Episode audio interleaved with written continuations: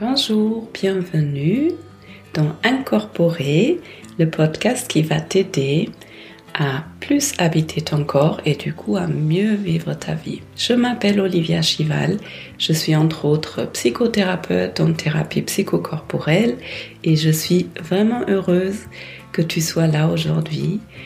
J'espère que tu vas bien et là, c'est une interview qui était très importante pour moi c'était un peu un rêve d'avoir Christian Tikomirov avec moi pour un échange et je suis vraiment, vraiment, vraiment contente de notre échange parce que c'est, il a parlé de choses tellement importantes que je suis ravie de pouvoir partager cette interview avec vous aujourd'hui. Christian est un professeur de yoga qui enseigne depuis longtemps. Il a créé sa son école en 1984 à Aix-en-Provence et surtout il pratique depuis très longtemps.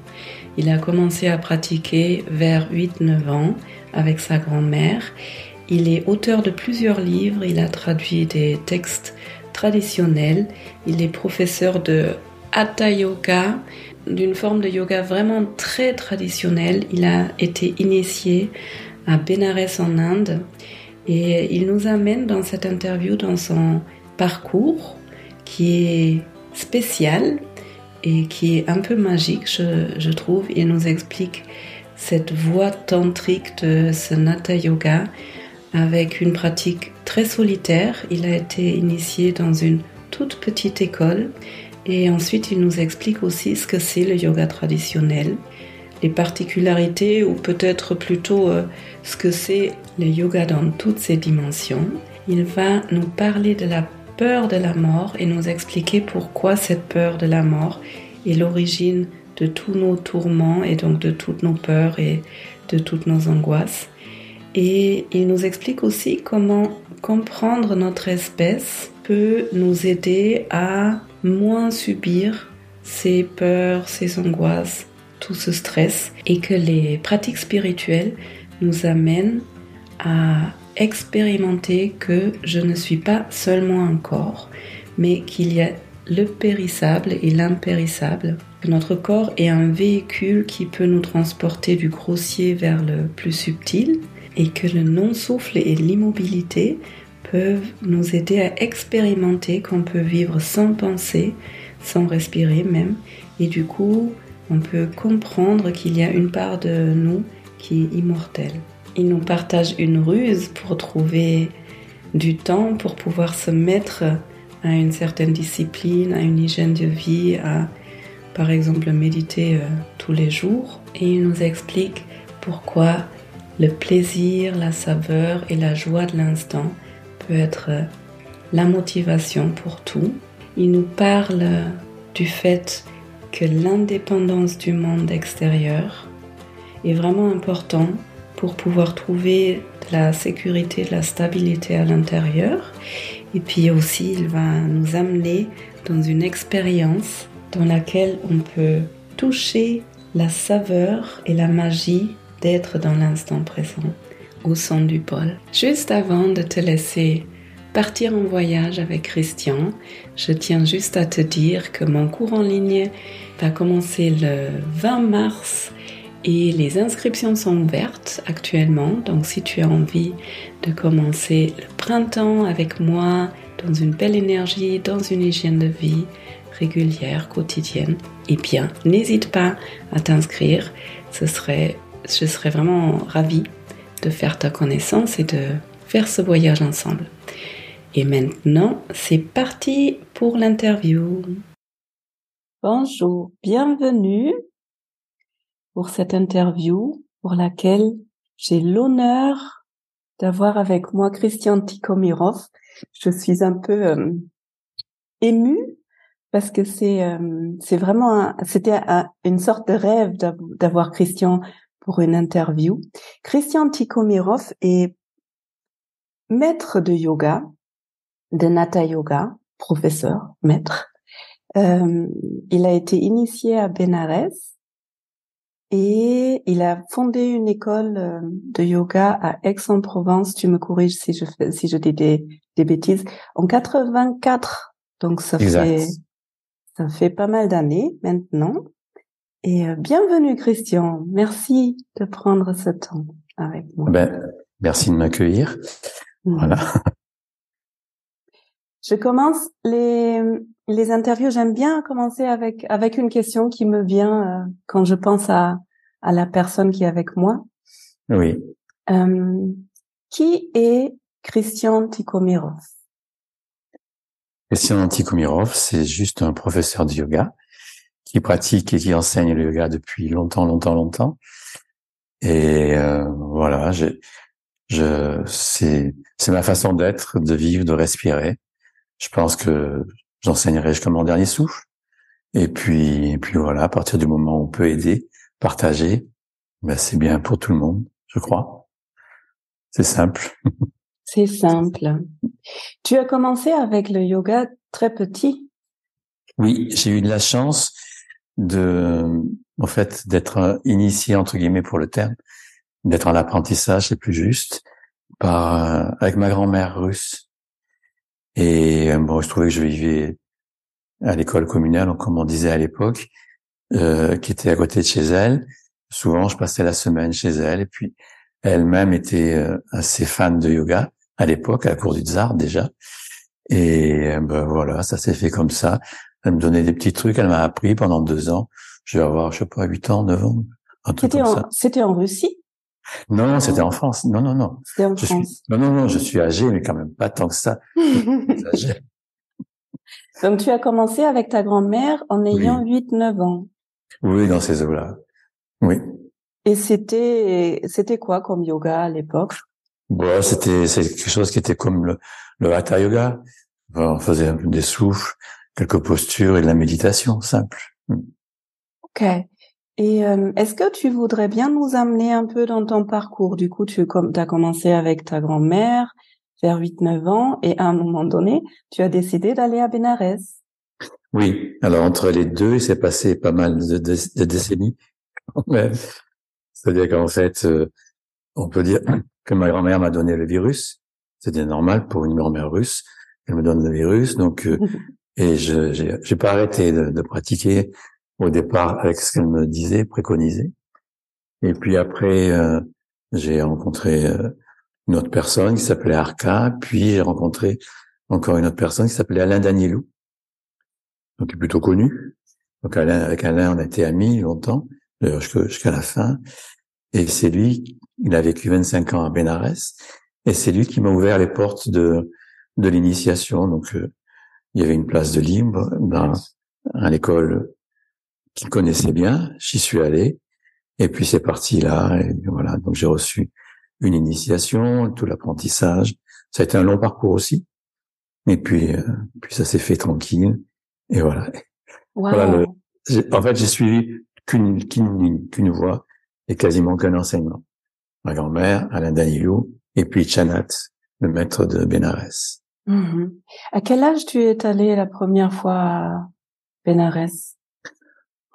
Je sais pas, je vais avoir une trentaine d'années, un truc comme ça.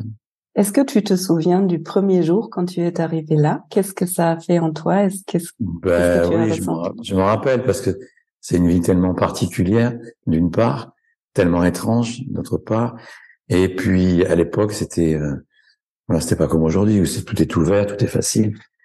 Et il y avait ça d'une part, et puis surtout, euh, en fait, euh, je savais pourquoi j'y allais en fait. Et donc là, c'était un moment qui était fort. J'ai rentré dans, dans une école qui était celle qui va devenir mon initiation. Donc oui, c'était assez fort. J'avais été une fois avant, et puis bon, un peu en touriste. Et puis donc la deuxième fois où je suis allé, deuxième ou troisième, je crois que c'est la deuxième, c'était vraiment pour euh, rencontrer l'école de yoga et quasiment le maître. Quoi. Le maître Ichanat. Comment? Le maître Ichanat. Voilà, Ichanat, oui, oui. Enfin, d'abord, j'ai pas rencontré le maître Ichanat, j'ai rencontré j'ai rencontré l'école avec des gens qui m'ont préparé pendant deux trois ans, euh, qui m'ont donné des techniques, des apprentissages, et puis une recherche, une philosophie, etc., etc. Et après, quand euh, eux et moi on senti que c'était le bon moment, j'ai bah, j'ai rencontré le maître pour recevoir une initiation classique, simple, traditionnelle, enfin, si on peut dire ça comme ça. Ça veut dire que tu es tu es resté dans cette école pendant deux trois années avant de rencontrer. ça veut dire que j'y allais régulièrement après. J'y allais passer euh, 15 jours, trois semaines. Je recevais des consignes, des enseignements, et puis je retournais chez moi tranquillement sur mon tapis à expérimenter. Dans, le, dans les visions tantriques, dans, dans ce type de yoga-là, il n'y a pas de vie communautaire. Et donc, euh, juste, on va près du maître, on prend des enseignements, on retourne chez soi, on s'entraîne, on les expérimente, on voit ce qui va, ce qui va pas, ce qu'on comprend pas, ce qu'on comprend, ce qu'on comprend pas, et puis après la fois d'après, on ajuste et on complète et ainsi de suite. Donc dans l'année, d'année en année, c'est quelque chose qui se fait euh, assez simplement. Après, euh, c'est une voie qui est un peu solitaire parce que le maître, on peut le voir, euh, ou l'enseignant, peu importe, une fois par an, deux fois par an, souvent c'est le maximum. Et puis, euh, il faut être rigoureux, faire un apprentissage, savoir qu'on est seul et que finalement, ben, c'est seul qu'il faut se débrouiller, trouver les, les voies, la recherche, les lignes d'accès, les façons de faire. Même si après, euh, il y a une correction ou, des compléments et tout, mais ça reste quand même une voie vraiment solitaire. C'est le, c'est le principe même de, de ce type de yoga. On est plutôt des solitaires. On reçoit les enseignements, puis après, euh, le moment venu, on peut ou pas être amené à les diffuser. Mhm. Est-ce que tu pourrais dire un peu le Nata Yoga, c'est un yoga, j'ai l'impression quand même assez particulier dans le monde du yoga actuel. En dehors de cet, aspect tantrique où on est assez solitaire pour l'apprentissage, qu'est-ce qui est la particularité du Nata Yoga? On peut dire que la particularité, c'est c'est qu'on fait tout en même temps. Alors, mais c'est traditionnel. Alors, c'est pas la particularité ça devrait être tout le temps comme ça. Avec les yoga, les yoga contemporains, beaucoup de choses ont été modifiées, édulcorées, et ce type de yoga, donc, euh, c'est souvent simplement de la posture. Aujourd'hui, 90% des propositions de yoga, de hatha yoga ou nata yoga, c'est peu importe les termes, c'est de la posture et encore de la posture. Or, traditionnellement, on fait de la posture et c'est, on va dire, quasiment la plus petite partie du, du, yoga classique. Il y a la posture, mais il y a beaucoup de souffle. Il y a, il y a des mudras, il y a des mantras. Il y a de la concentration, il y a de la méditation et du yoga nidra. Ça, c'est le, on va dire, l'enseignement traditionnel, classique et complet. Donc, euh, on peut dire que la spécificité du Nata Yoga, c'est d'être un yoga traditionnel et complet. Et à l'inverse, la majorité des yogas, surtout aujourd'hui, c'est le yoga s'est beaucoup transformé, c'est bien parce que c'est aussi une voie d'accès qui est plus facile peut-être. Donc c'est beaucoup transformé finalement une forme d'exercice un peu gymnique qui met un peu de côté et le côté spirituel et euh, le côté thérapeutique et, et l'ensemble des différents éléments en fait qui le qui le composent. Aujourd'hui, euh, il suffit de regarder sur internet, YouTube et compagnie, c'est vraiment la posture, la posture et pour finir, la posture. On commence à avoir un peu de yoga nidra qui apparaît. Ça a un peu bougé. On commence à avoir un peu de pranayama, de respiration, mais franchement, euh, ça reste quand même limité au côté euh, euh, mouvement, au côté gymnique. Mais c'est bien parce qu'après, forcément, on se rend compte que ça tourne un peu en rond, qu'il y a peut-être des méthodes de gymnastique qui sont plus plus évoluées, plus pointues. Mais nous, on met tout en fait, le yoga, la particularité, ça concerne les trois corps. Le physique, donc forcément, mon corps physique, c'est mon instrument, comme un artiste, un musicien. Ça concerne l'énergie. L'énergie, c'est euh, c'est vraiment mon habileté à être euh, l'artiste avec mon instrument. Et euh, le mental, c'est un peu la partition. Comment mentalement je joue la partition de, de ma pratique de ce type de yoga. Donc on est sur les trois les trois plans. Et forcément, puisqu'il y a trois plans, c'est riche. Et forcément, on a besoin de beaucoup de, de pratiques, de, de, portions, de morceaux de pratiques qui en fait vont s'imbriquer, s'impliquer les uns dans les autres. Mm-hmm. Alors c'est une spécificité qui n'en est pas une en fait. Ça devrait être comme ça. Ça devrait être comme ça. J'ai envie de revenir un peu sur ton passé. Quand j'imagine que toi, tu as commencé vers 8 ans le yoga et après tu dis euh, j'ai pris le virus et j'ai pratiqué, j'ai pratiqué. Tu étais euh, assez seul, j'imagine, à l'époque de pratiquer autant le yoga. Oui, bah, c'est quelque chose qui était en moi. Après, euh, ça m'a habité. J'ai toujours été dans une recherche depuis aussi longtemps que je m'en rappelle. On va dire les l'esprit, l'énergie et leur relation, même quand j'étais tout petit. Euh, en même temps, ma grand-mère, je l'ai connue avant qu'elle m'enseigne. Donc, je pense qu'il y avait quelque chose, euh, une influence qui était là de toute évidence. Mmh. Comment tu es, tu as rencontré tes maîtres, tes professeurs? Ils sont venus à toi? Tu es allé les chercher? Non. Euh, D'abord, euh,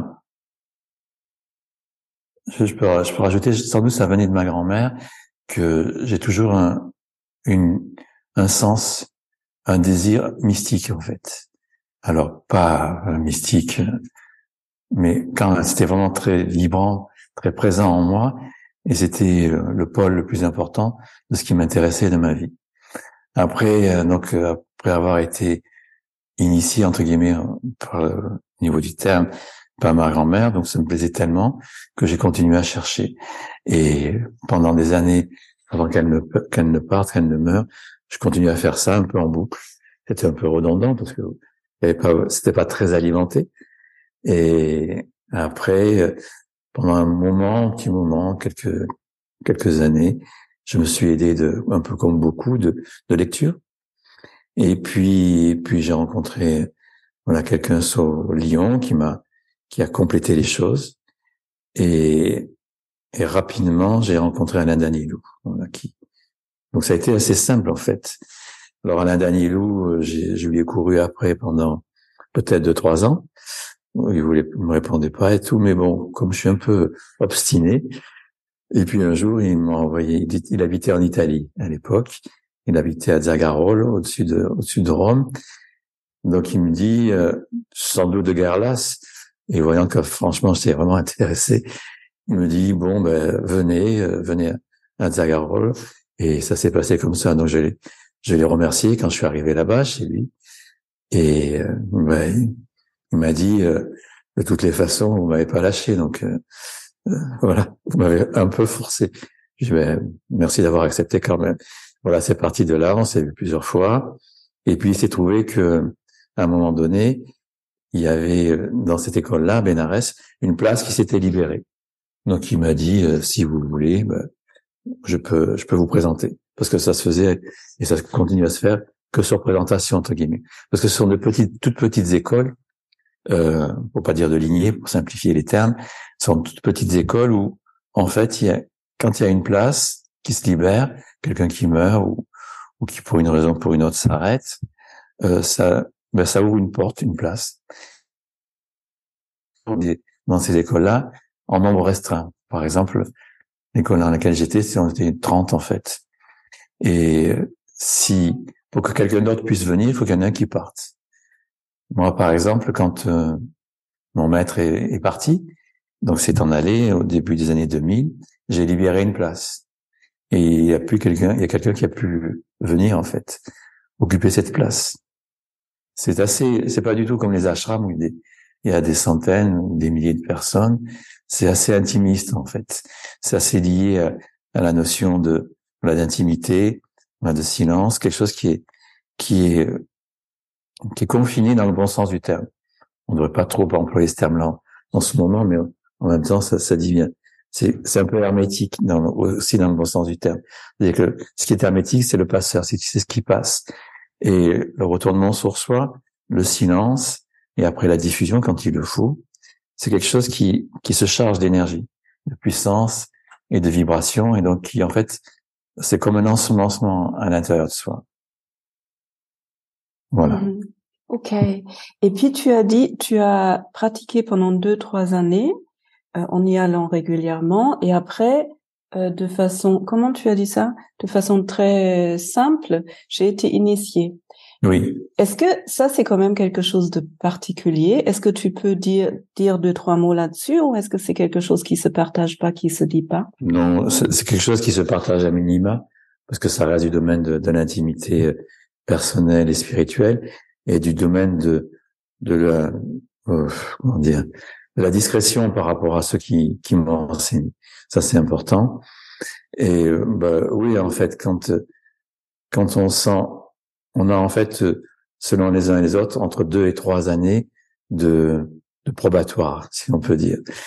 C'est-à-dire qu'en fait, avant de rentrer, de recevoir l'initiation, j'ai, on m'a donné des choses à faire, un peu des, des tests, des épreuves, je sais pas comment on peut appeler ça, jusqu'au jour où on s'est rendu compte, et de leur côté et du mien, que ça, ça fonctionnait bien. Parce que y a, c'est pas intéressant pour quelqu'un de finalement de s'engager quelque part si c'est si c'est pas le la bonne rencontre. Donc c'est du temps perdu pour tout le monde. Alors euh, en général, on a une période probatoire qui va durer entre un an, deux ans, trois ans, selon les uns et les autres. Et quand donc tout s'est bien passé, entre guillemets le, probatoire, le petit examen, etc. Euh, ben, euh, il y a le jour d'initiation. Et par exemple, dans cette école-là, le jour d'initiation est, précédé d'un moment où, en fait, on, on s'isole, on s'isole et puis on va, on va attendre pendant, pour moi, c'était cinq heures en posture du lotus, à méditer, sans bouger, sans sortir. Et si, au bout de ces cinq heures, j'avais pas bougé, j'avais pas défait ma posture du lotus, je pouvais passer de l'autre côté de la porte et rencontrer le maître que je n'avais jamais rencontré. Le maître, on ne rencontre qu'une fois que c'en est sûr, on est sûr de notre coup. Là aussi, parce que euh, avant, avant de rencontrer le maître, on le connaît pas, donc on peut pas parler de lui. Et une fois qu'on l'a rencontré, non plus, on peut pas parler de lui, parce que ça reste un peu en vase clos. Ça reste un peu en vase clos. On est très loin de de, de ce qui s'est fait dans les années, finalement, ça a commencé dans les années 60-70 avec les Beatles, les ashrams, un Rishikesh et compagnie, où tout le monde pouvait venir, tout le monde pouvait chercher et trouver son maître, et tout le monde pouvait être initié. Non, là, c'est vraiment très, très intimiste. Parce qu'en fait, on n'est pas, on n'a pas, c'est pas prosélyte, on s'en fout. C'est juste passer à l'enseignement, et à chaque fois qu'on peut, qu'on peut, sur le plan personnel, sur le plan spirituel et sur le plan thérapeutique, aider les gens, tout simplement. Donc ça demande une vraie connexion, ça demande, ça demande une véritable implication. C'est vraiment des années et des années de, de travail à l'intérieur pour après, après l'initiation, ça dépend des gens, des uns et des autres, peut-être 4-5 ans après, pouvoir diffuser cet enseignement. Il faut vraiment qu'il y ait eu euh, quelque chose qui fait que euh, cet enseignement que, que j'ai reçu, que l'on reçoit là-bas, soit devenu le sien, sa façon d'être, de respirer. Puis là, on peut, si on est désigné pour ça, hein, parce qu'il y en a euh, qui font pas ça, qui font pas l'enseignement, il y en a qui font que du thérapeutique, par exemple, des choses comme ça. Et donc, à partir de ce moment-là, quand tout le monde estime que c'est bon, bah, c'est un peu comme des études de médecine hein, ou de, ou je sais pas quoi. Quand on, quand on, on, a étudié, quand on a pratiqué, quand on se sent vraiment ok, on peut faire partie de cette chaîne qui, qui enseigne et qui aide les uns les autres selon les différents niveaux. Mmh Donc on intègre d'abord vraiment en soi avant de transmettre. Oui. Et ceci, ceci se fait dans une relation qui est, qui est unique, c'est-à-dire que on n'est pas, on n'est pas 500. C'est vraiment une personne, une autre, et ça passe en permanence. On revoit tout le temps la même personne, le maître. On échange avec lui des enseignements, des réflexions, de la philosophie, de la pratique, de la métaphysique c'est vraiment un, chapitre très très très ouvert, très complet. Mhm. C'est un long chemin, mais c'est un chemin qui est, qui est tranquille, qui est vaste, qui est profond, qui est vraiment de, de ce, ce niveau-là. Ouais. Wow. Et du coup, le yoga, c'est la vie en fait. Ce que j'apprends en yoga, ça se reflète dans ma vie ou, ou l'inverse. En tout cas, il y a un lien. En tous les cas, voilà, il y a une osmose. Il y a une osmose. Et euh, je, je, veux bien venir un peu sur ce que moi je vois dans mon quotidien. Euh, par exemple, les angoisses, les peurs, c'est lié à la mort. Oui. Est-ce que tu peux dire un oui, peu c'est lié à la mort d'une partie de ce que je suis. Et l'être humain euh, lambda a peur de la mort. Oui, comme tous les mammifères. Comme tous les mammifères. Qu'est-ce qui peut aider alors pour euh, gérer mieux ces angoisses?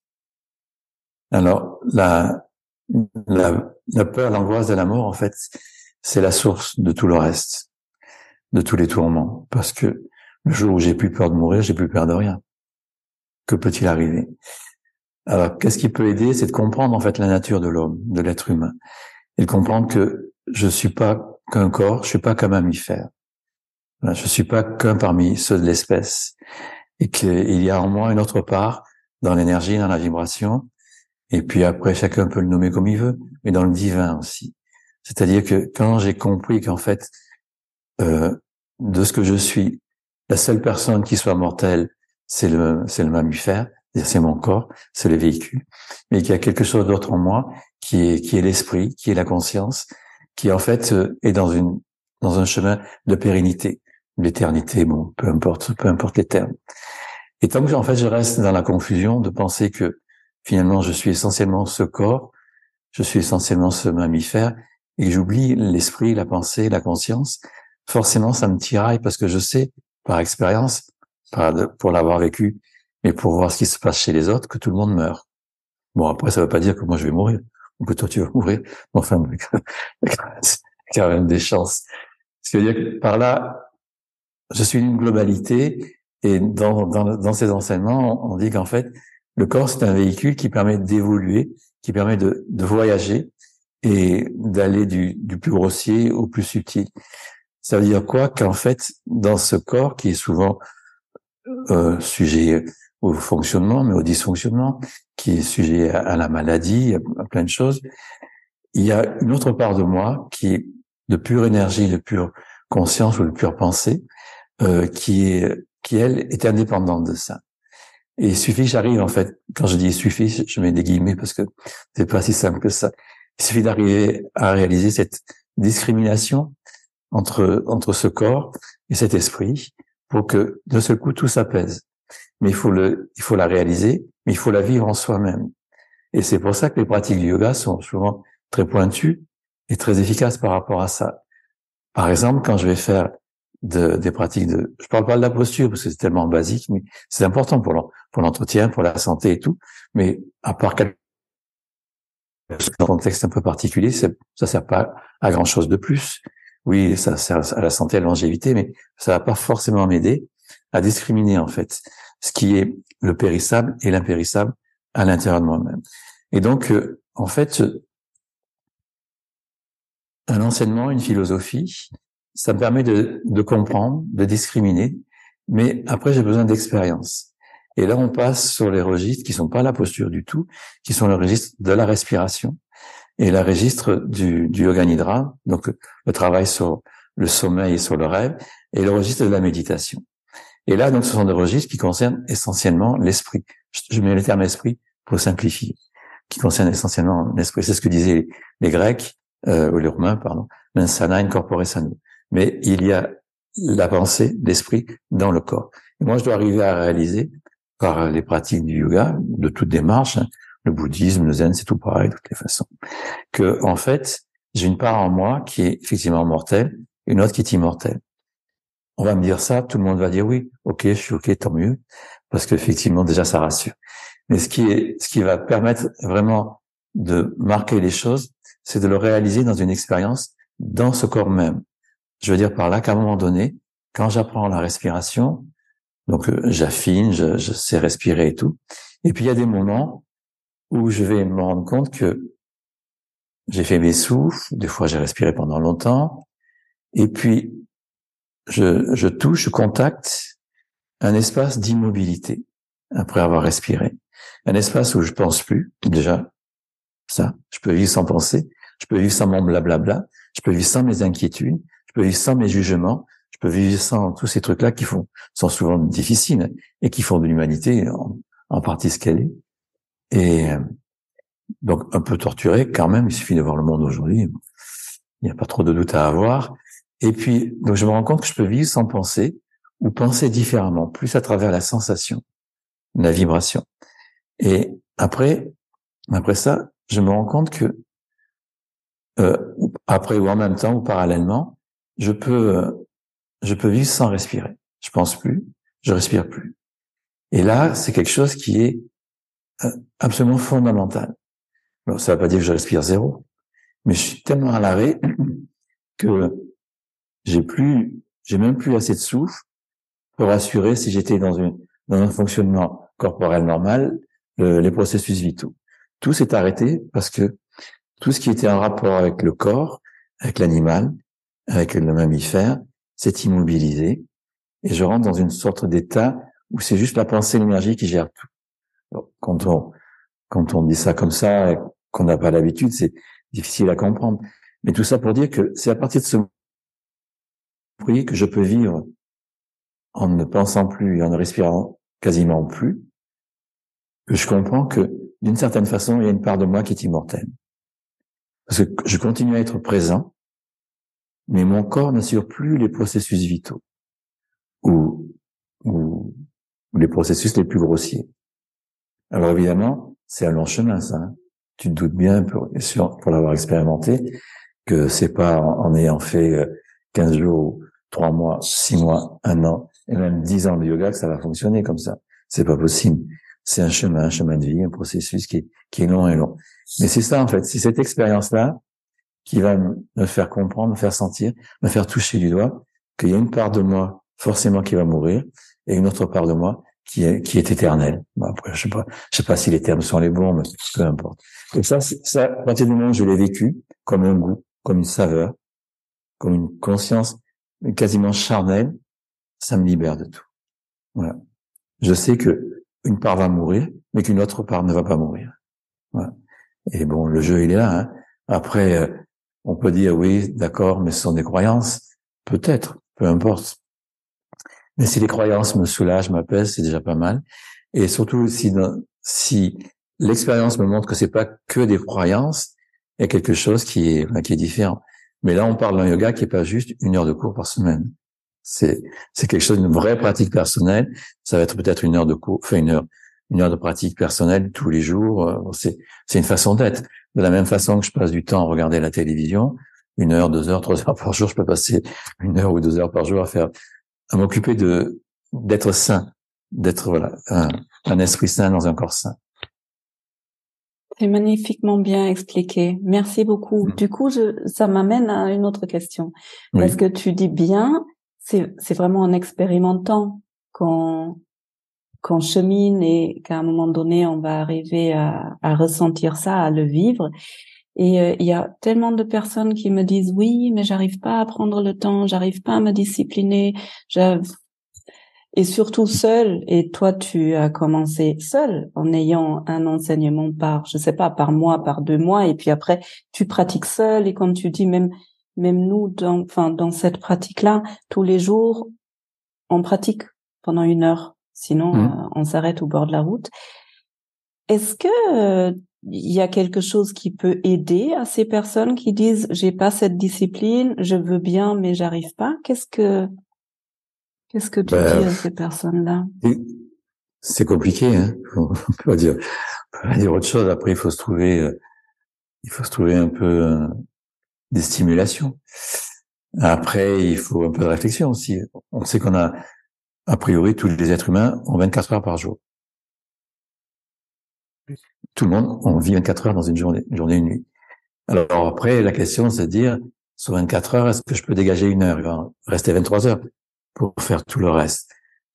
Euh, on se rend compte que c'est souvent compliqué pour beaucoup de gens, même qu'une heure. Il restait 23 heures, mais même qu'une heure, c'est pareil. Alors après, on peut se dire, ben je, vais essayer de trouver une stimulation, par exemple. J'arrive à trouver euh, le, le temps pour, pour, me laver, pour prendre ma douche, me laver les dents et tout. Bon, ça peut prendre une heure, ça prend pas une heure, mais ça peut, ça peut, ça peut prendre du temps. Ben, je peux très bien me dire, ben, si je fais pas ma pratique pendant une demi-heure ou trois quarts d'heure, je me lave pas, je me lave pas les dents, je me prends pas un douche, je fais rien. Il faut essayer de mettre des choses qui vont me stimuler et qui vont me dire, ben, quand même, arrête, tes conneries, mets-toi un peu. C'est en fait une forme de, c'est d'entretien, de nettoyage, de stimulation du corps, de la santé, de, de tout ça qui font que après je prends du recul, j'ai de plus en plus cool. C'est une hygiène en fait. Au même titre que de se laver, c'est une hygiène. Donc si j'arrive pas à consacrer une demi-heure, trois quarts d'heure par jour, j'associe ça à une hygiène ou alors au repas. Je fais pas de yoga, je mange pas. Je fais pas de yoga. On élargit. Je fais pas une recherche personnelle, mais je mange pas. Rapidement, je vais me remettre à, manger et à faire. il, faut, il faut arriver à trouver des stimulations. Mais c'est compliqué. C'est vrai, c'est compliqué parce qu'on n'en voit pas l'utilité jusqu'au jour où on sent en fait qu'il se passe quelque chose. Mmh. C'est bon pour moi, que ça change ma vie, que je suis en bonne santé, j'ai pas de soucis, que je suis tout le temps en forme, j'ai plein d'énergie, que je suis beaucoup plus ouvert sur les autres, que je peux aider les uns les autres. Il y a tout un processus qui fait que. Mais avant d'arriver à ça, comment j'arrive à me stimuler? Mmh, C'est le début qui est compliqué. À se laver, à pas se laver. J'en sais rien. Chacun doit trouver son truc. Mmh, donc en fait, c'est au départ, c'est une décision à prendre jusqu'à ce qu'il y a quelque chose qui est mis en route et jusqu'à ce que je sente que j'en ai vraiment besoin. Voilà, sentir que c'est une hygiène d'une certaine façon. Hygiène des trois corps. Mmh. Mmh, ce que j'adore dans ton enseignement, c'est la saveur, tu l'as déjà dit, la saveur, le plaisir, tu, tu parles du grain de folie. Ça a l'air être important pour toi dans, ben, cette, dans toute cette discipline de mettre de la légèreté là-dedans. Oui, euh, oui, c'est important. C'est dans ce style yoga, c'est vraiment essentiel. Le plaisir, la saveur, la joie. Parce qu'en fait, c'est pas forcément tout le temps des pratiques qui sont excessivement simples. Ça peut être un peu compliqué et tout. Euh, on, on, doit vraiment avoir comme motivation cette notion de, voilà, de saveur, de plaisir d'instant. Et parce que sinon, ça risque de devenir une certaine forme de mortification. Et moi, j'ai pas besoin de ça. J'ai juste besoin de réaliser que ça me plaît, ça me fait du la jouissance en permanence.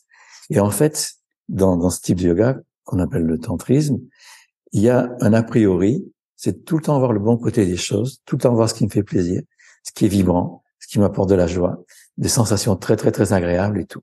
Alors ça ne veut pas dire que c'est l'exclusion du reste. Forcément, dans tout apprentissage, un jour ou l'autre, si je fais l'apprentissage du piano, je vais avoir tellement de joie, de plaisir et tout, mais ça ne veut pas dire que pendant que je vais faire mes gammes, euh, j'ai pas mal aux, mains, aux bras, etc., etc.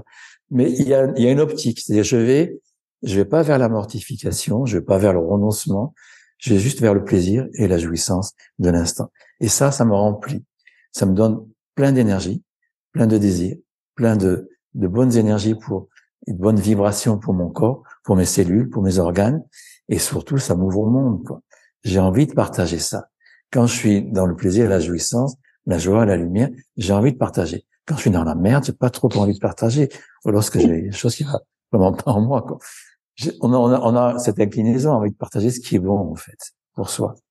Ça veut pas dire soit bon pour les autres, mais cette notion de plaisir, de jouissance, de joie, c'est vraiment un a priori, quelque chose qu'on met en avant. C'est pas un a priori dans le sens euh, négatif ou restrictif du terme. C'est quelque chose que je mets en avant. Je suis là pour vraiment pour ouais pour pour le plaisir, pour le plaisir, pour le plaisir. Et comme tout. Mais quand on est motivé par un sport, par, par un instrument, il semblerait que ce soit plus facile de trouver le temps. Mais la démarche euh, spirituelle, c'est une démarche qui est, en fait, c'est pour ça que c'est difficile, qui est forcément solitaire, et comme d'apprendre à jouer du piano. Sauf qu'on ne voit pas la, euh, comment dire, la rétribution de suite. Quand j'apprends à jouer du piano, j'entends des notes. Quand je fais des souffles, des choses comme ça, ou même une méditation, c'est pas forcément aussi direct. Et je, la connexion, il faut un peu de temps pour qu'elle se fasse et que je me rende compte qu'en fait, je joue avec mon instrument, c'est mon corps. Ce sont mes énergies et c'est ma conscience.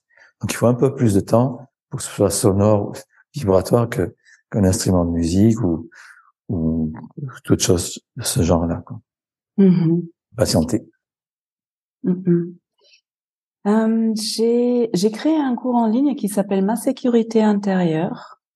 Euh, en quoi une pratique spirituelle peut aider à ma sécurité intérieure, à se sentir plus sécure à l'intérieur? La sécurité intérieure, en fait, c'est c'est rentrer dans son monde intérieur. Et d'une certaine façon, c'est de devenir indépendant des influences extérieures, surtout aujourd'hui avec les réseaux sociaux et compagnie. Bon, on va pas faire, on va pas faire le vieux con, mais c'est quand même, c'est quand même quelque chose qui, qui importe. Les influences de, du mental collectif, de la société dans laquelle je suis, dans l'époque dans laquelle je suis, dans les c'est quelque chose qui est excessivement prégnant pour chaque individu. Et si en permanence je me laisse pénétrer en fait par ces influences-là, on regarde le monde, c'est quand même pas très cool hein, ce qui se passe. Et tout ça, ça fait partie d'un mental collectif, donc d'une énergie collective qui, si d'une certaine façon je ne mets pas des protections, bon le terme pas juste, mais si je mets pas du recul par rapport à ça, ça va m'envahir et ça va mettre complètement en insécurité, en instabilité. Et les choses, ça va pas aller bien pour moi parce qu'en fait, je vais être un buvard. Je vais absorber. Les gens regardent la télé en permanence. Ils ont peur, ceci, cela. Et donc, il y a un moment où il faut se dire, bon, arrête, ça suffit. Il me faut un espace, en fait, de silence. Et là, ça devient, en fait, une voix euh, qui s'articule avec une pratique comme le yoga, le zen, quoi que ce soit. Donc, c'est un espace, en fait, que je vais créer où je vais m'immerger dans ce monde intérieur qui sera plus influencé par le monde extérieur. Et après, quelle que soit la pratique que je fasse, yoga, zen ou n'importe quoi, ou les pratiques euh, psychologiques et tout, ils vont me donner des moyens pour m'exercer. Mais je dois me créer ma bulle. Je dois créer ma bulle qui va me libérer de ces influences qui sont terribles, terribles, terribles.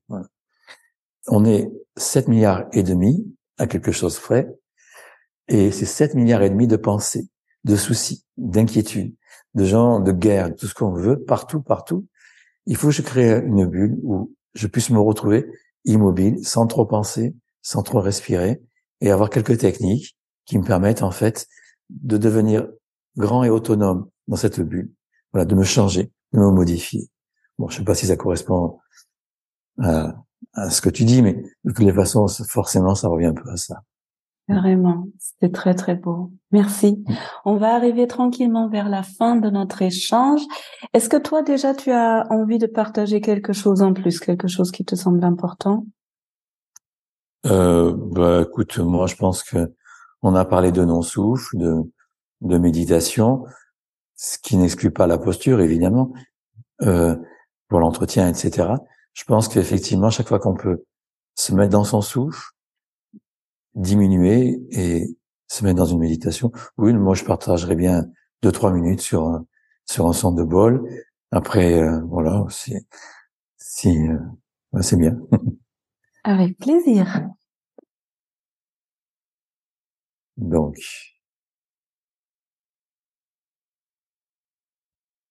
Alors, il suffit juste de s'asseoir ou de s'allonger parce que c'est toujours pareil au début, c'est compliqué le corps est des fois un peu sensible, un peu douloureux. Mais voilà, il suffit juste de se poser là, de faire le vide, mais en même temps, c'est la méditation qui va le faire. Et puis de sentir cette, plaisir, c'est la conscience d'être et d'exister. Et puis en fait, et puis c'est tout. C'est hyper simple. C'est pour ça que c'est un petit peu compliqué. Donc juste, vous avez, tu vas te poser, je vais me poser, je vais faire tourner le bol, et je vais juste sentir la vibration et prendre du plaisir, de la joie et de la jouissance à vibrer avec ce son-là, qui est un son harmonieux. C'est bon? Oui. Alors c'est bon. On y va. Les yeux fermés. Un peu comme si je regardais les yeux fermés un horizon au loin.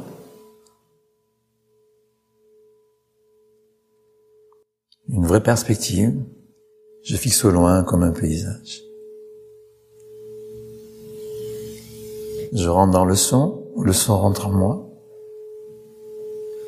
J'associe complètement ma pensée, mon mental à ce son. C'est comme si le son devenait un autre langage pour moi, en moi, ou à la place de mon langage ordinaire.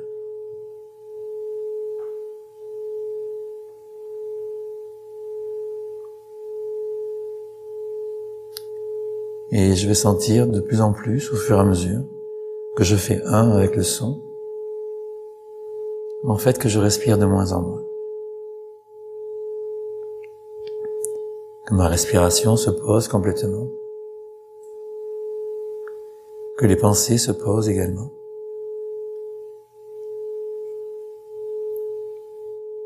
Et au lieu de pensée, au lieu de respiration,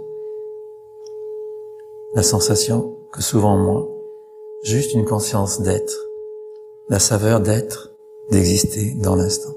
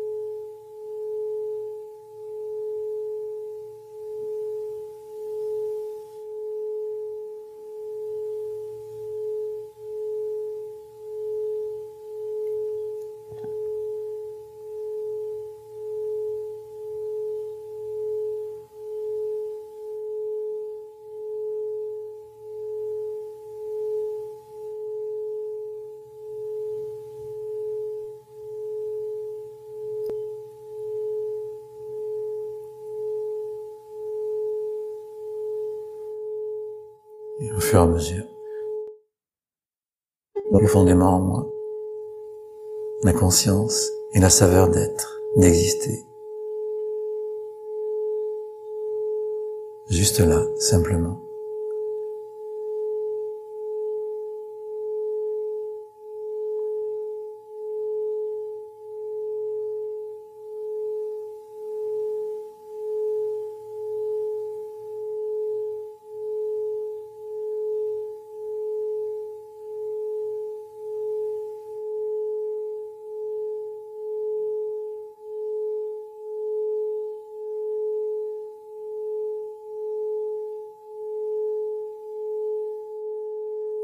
Espace intérieur complètement ouvert, comme si c'était vraiment très spacieux, très savoureux.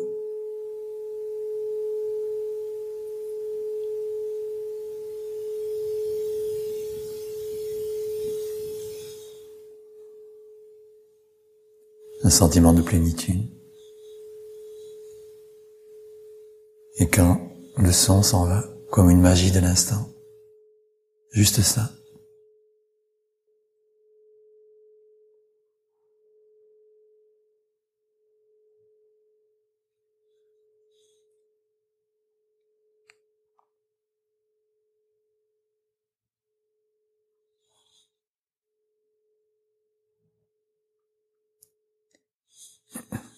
Et puis au fur et à mesure,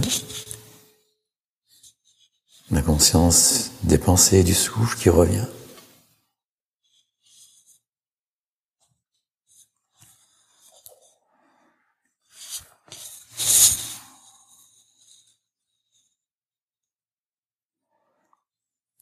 Et puis tranquillement, la respiration habituelle et les yeux qui s'ouvrent. Et c'était bon. C'est juste une petite mise en bouche, comme on dit dans les bons restaurants, pour faire goûter ce que ça peut être. Voilà. La magie de Christian Tikomirov avec toute toute la saveur. Merci beaucoup. Merci. Merci. Cette belle expérience. J'ai une dernière question, si tu permets, que j'aime bien poser à toutes les personnes que j'ai ici avec moi. Si toi, Christian Tikomirov, aujourd'hui, si tu regardes toute ta vie avec tous tes apprentissages, tous les hauts, les bas, tous les moments difficiles, tout, toute cette saveur, toute cette joie et aussi tous les moments où tu as touché euh, la mort de près. Si tu regardes tout en chemin, et si tu voudrais euh, partager trois apprentissages de ta vie, trois choses qui te semblent importantes que les gens sachent, qu'est-ce que tu aurais envie de dire? J'aurais envie de dire euh, d'être précautionneux avec son souffle, d'être précautionneux avec son sourire intérieur. Sourire, sourire tout le temps. Parce que c'est une barque qui fait traverser la vie. Et être précautionneux avec des respects, des moments de respect, d'immobilité. Après, chacun le mettra comme il veut, comme il peut, peu importe. Il faut vraiment soigner son souffle, soigner son sourire et soigner son immobilité. Ça peut être que cinq minutes pour les trois par jour, mais c'est important, voilà. Ça fait partie, c'est un moyen de traverser la vie. Ça évite pas les, les heures et malheurs de la vie, mais ça permet de les vivre complètement différemment. Donc, dans le, oui, dans l'équilibre, dans, dans la joie, même s'il y a souffrance. Merci beaucoup. Merci à toi, Olivia. Merci pour ce magnifique échange. Merci beaucoup pour ton temps, pour euh, d'avoir partagé ton énergie. C'était vraiment avec plaisir. Merci à toi. Bienvenue après cette interview. Je me sens encore tout inspirée et euh, j'avais pas mal de frissons. Christian, c'est vraiment une de ces personnes, quand vous êtes dans sa présence, vous sentez tout de suite que ça se pose à l'intérieur et en même temps il y a une joie, quelque chose qui pétille. Donc j'espère que vous avez pu sentir ça en écoutant notre échange. J'espère que vous vous sentez inspiré et motivé pour cultiver cet espace magique à l'intérieur de vous. Et si vous avez envie de savoir un peu plus sur Christian, je vais vous mettre dans les champs notes son site. Il a une chaîne YouTube et il partage vraiment beaucoup, beaucoup d'infos sur le yoga et sur ses façons de se faire du bien. Donc n'hésitez pas à aller le voir.